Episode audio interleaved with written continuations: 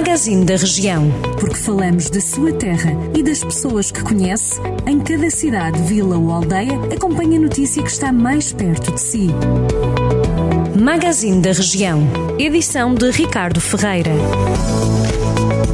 O projeto piloto de transporte flexível Ir e Vir, promovido pela CIMA, Comunidade Intermunicipal Viseu de Lanfões, está a levantar dúvidas em Santa Combadão, em causa o facto de o serviço não ser feito todos os dias e não abranger todas as localidades do Conselho, argumenta o movimento Santa Combadão Insubmisso, ligado ao Bloco de Esquerda, em declarações ao Jornal do Centro, o coordenador deste movimento, Diego Garcia, até elogia a ideia, mas diz ter dúvidas sobre os critérios aplicados em relação aos circuitos, mas também aos horários.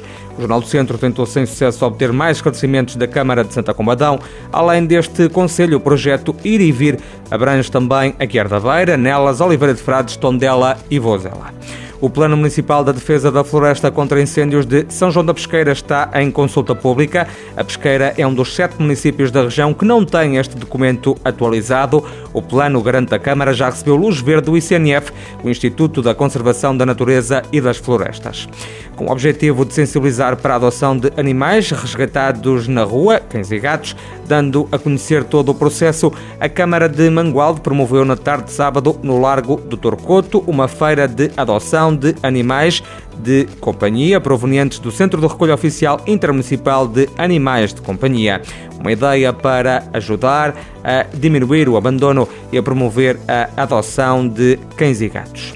No âmbito do 20 aniversário do Museu de Oliveira de Frades, pode visitar neste espaço museológico a mostra de fotografia Eva Almanua, uma exposição da autoria de Inês Silva, a mostra pode ser visitada até o dia 30 de novembro.